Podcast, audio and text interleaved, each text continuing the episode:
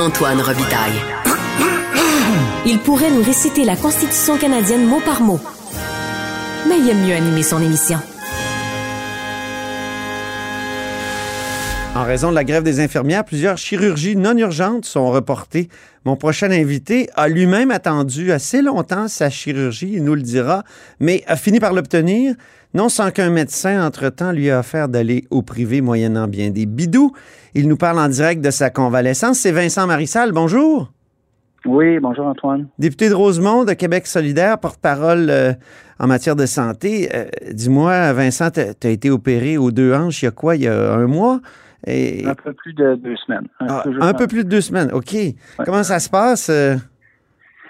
Ça va, je remonte la pente tranquillement. C'est plus compliqué que je l'aurais cru ou, comme on l'avait dit, parce qu'au départ, il était question d'une chirurgie d'un jour, c'est-à-dire on m'opérait le matin, on changeait les deux hanches, puis j'allais dormir chez moi le soir. Euh, ça s'est pas passé du tout comme ça. En fait, j'ai dû passer plutôt huit jours à l'hôpital. Ah, huit jours? Euh, ouais, ben, il y a eu quelques complications. C'est-à-dire que j'ai fait j'ai fait une hémorragie, j'ai perdu beaucoup de sang après l'opération. Aïe. Euh, ce qui fait que mon taux d'hémoglobine a complètement planté, ce qui fait que j'étais incapable de me remobiliser. Alors, ça a été compliqué. Euh, ça n'a pas été détecté tout de suite non plus. En fait, je suis en train d'essayer de remettre les pièces du casse-tête en place pour savoir exactement qu'est-ce qui s'est passé. Ouais. Mais mettons que j'ai perdu probablement une grosse semaine de réhabilitation. OK. Puis tu l'avais attendu longtemps, ton opération? J'ai attendu plus de deux ans et demi. Euh, ah oui ça pouvait aller parce que j'ai quand même fait les tests euh, d'arthrose très tôt dans le processus, puis je voulais pas me rendre au point à plus être capable de marcher ou de rien faire. Donc, tranquillement, euh, j'ai cheminé sur la liste d'attente, puis euh, j'étais rendu là à la fin, mais il fallait, fallait vraiment le faire. Mais si j'ai un message aux gens qui ont des doutes, qui craignent ou qui ont un peu mal, notamment aux hanches, là, ben, une radiographie, ça règle le problème. Pas besoin d'aller plus que ça. Une radiographie, ça, ça normalement, on voit assez bien. C'est des gros os, c'est de l'arthrose. C'est pas très compliqué à, déceler. Puis ensuite, ben, ça permet aussi de se mettre euh, dans la tête tranquillement qu'on va se faire opérer parce que ça reste quand même une opération majeure. Là. Il suffit mm-hmm. d'aller jouer sur le, plus gros os du corps, le fémur, puis de changer la, boule de la, de la hanche, tout ça. Donc oui, j'ai attendu un peu plus de deux ans. OK. Euh, est-ce que ça a été reporté? À, une ou deux reprises, non? Non, non, non, non, parce qu'on me l'avait dit assez tôt. On m'avait offert d'abord une date qui était absolument impossible dans mon horaire. Donc, c'est moi, en fait, qui l'avais reporté à une date ultérieure. Puis, euh, à partir du moment où on m'avait dit le 20 octobre, ça s'est passé le 20 octobre. OK. Euh, puis là, il y a bien des chirurgies. Puis là, je te pose la question, Vincent, parce que tu es intervenu sur Twitter euh, toi-même. Tu as fait des reproches à, évidemment au ministre Dubé, euh, qui mm-hmm. lui dit c'est 1000 chirurgies par jour à cause de cette grève de, 48 heures des infirmières. Est-ce que c'est pas déplorable, surtout euh, après la situation pandémique qu'on a, là, qui, a fait gonfler le, nombre de chirurgies mm. reportées? Ben, tout report de chirurgie est déplorable. Cela dit, de 1 1000 par jour, moi, je voudrais voir les chiffres. Le ministre nous a sorti ça de son chapeau un matin en disant j'ai calculé que. Moi, j'aimerais voir les chiffres.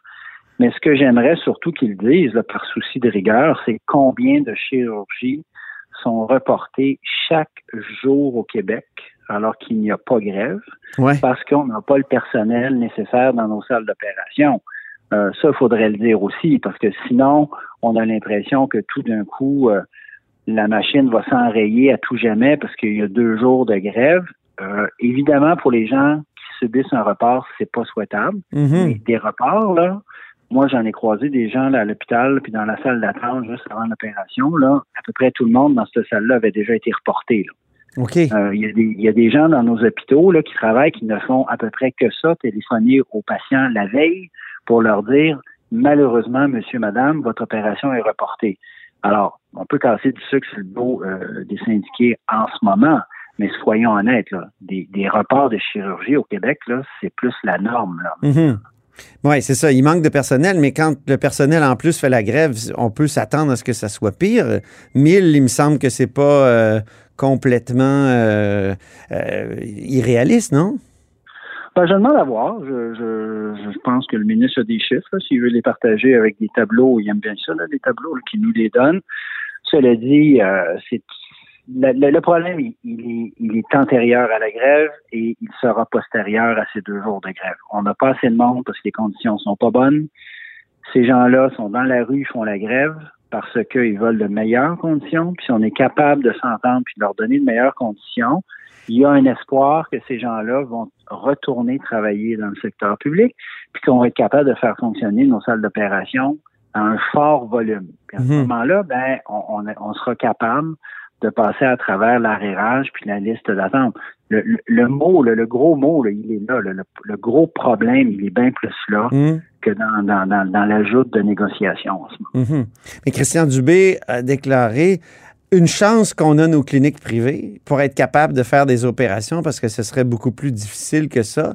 Euh, est-ce que c'est pas vrai que le privé peut aider dans ces moments-là, puis même pour limiter les reports de chirurgie? Oui. Sauf que le privé fonctionne avec le même personnel qui s'en va du public. Alors, on déshabille euh, Paul pour habiller Jacques, mm que ce soit l'inverse. Là, je sais jamais. On ne sait jamais hein, quel, quel apôtre. Non, mais il y, en a un qui se fait déshabiller, puis l'autre se fait habiller. C'est ça. Euh, moi, j'étais pas contre le fait d'être capable de donner des contrats raisonnables et limités dans le temps si c'est pour passer des gens effectivement qui attendent et qui souffrent depuis très longtemps. Mm-hmm. Mais encore là, essayer de faire porter tout le poids des malheurs de notre réseau de santé sur deux jours de grève, puis entendons-nous en trois grève dans le réseau de santé, là, ça s'écrit avec un petit G, là, parce qu'il y a quand même la loi sur les services. Il y a des services essentiels, oui, c'est ça. C'est pas une shop, là, on peut pas fermer, là. Fait il y a quand même un certain volume d'activité. Pour le reste, ben moi j'invite le ministre à entendre le message, puis à pousser sur sa collègue Sonia Lebel pour qu'on soit capable d'arriver à une entente. Moi, je pense qu'on est capable. Le ministre lui-même, le ministre Dubé, a dit dans des entrevues qu'il faut qu'il y ait notamment un bon rattrapage salarial je pense qu'il sait qu'il y a besoin de ça pour rétablir le réseau. Ben, l'occasion est là. Mhm. Après ça, il y a des négociations. Mais c'est quoi un bon, un bon rattrapage salarial? On, demande aux deux parties, puis on n'a même pas des, chiffres clairs. Je t'invite à écouter euh, d'abord François Legault, puis ensuite la réponse de la présidente de la FIC, Mme Bouchard, puis mm. M. Legault dit ben, il y a 17,3 euh, de pourcentage pourcent d'augmentation pour les infirmières de nuit. Puis elle a dit que c'est pas vrai. On peut écouter rapidement. Bien, d'abord, si on parle des infirmières, les infirmières de nuit, on leur offre une augmentation de 17,3% alors que l'inflation prévue est de 12,7% pour la même période. Quand je l'ai entendu ce matin, j'ai moi-même immédiatement téléphoné à mon comité de négociation qui sont à la table de négociation présentement et ils me confirment qu'il n'y a aucun offre différenciée en pourcentage de primes supplémentaires pour les quarts de soir, de nuit, de fin de semaine de la part du gouvernement. Rien n'est sur la table. Rien, rien, rien. Ce sont des demandes que nous faisons, nous, la FIC, pour augmenter ces primes-là.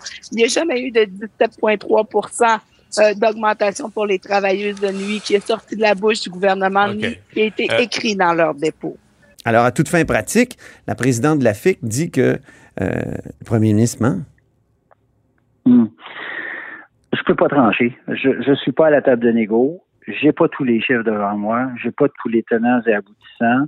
J'ai été critique moi-même au Trésor et aux finances pendant quelques années. Et d'ailleurs, c'était Christian Dubé qui était président du Conseil du Trésor à l'époque à chaque fois qu'on s'engage dans une guerre de chiffres, il n'y a aucun gagnant. Personne ne peut gagner parce que tout le monde joue avec les chiffres, tout le monde tire la couverte de son bord. Moi, je n'ai pas tous les chiffres devant moi.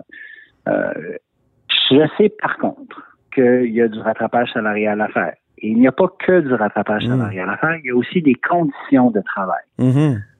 On me dit, par exemple, qu'il y a des demandes patronales sur la table de plus grande flexibilité qui irritent beaucoup, beaucoup la FIC. Je les ai pas vus, je suis pas à la table.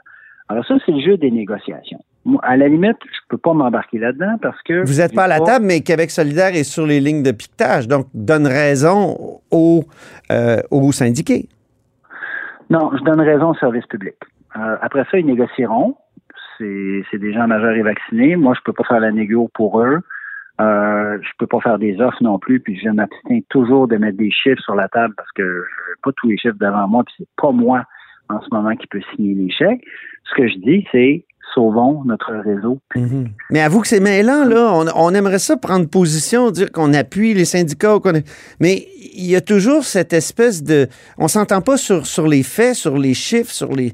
Je, trouve ça difficile, moi, personnellement. Je, vois quand même que la population dans les sondages appuie les syndiqués, probablement pour les mêmes raisons que toi, c'est-à-dire il faut appuyer les services publics. Mais je trouve qu'il y a quand même cette espèce de théâtre très dérangeant des, des, des deux parties qui s'inventent, on dirait, des, des affaires?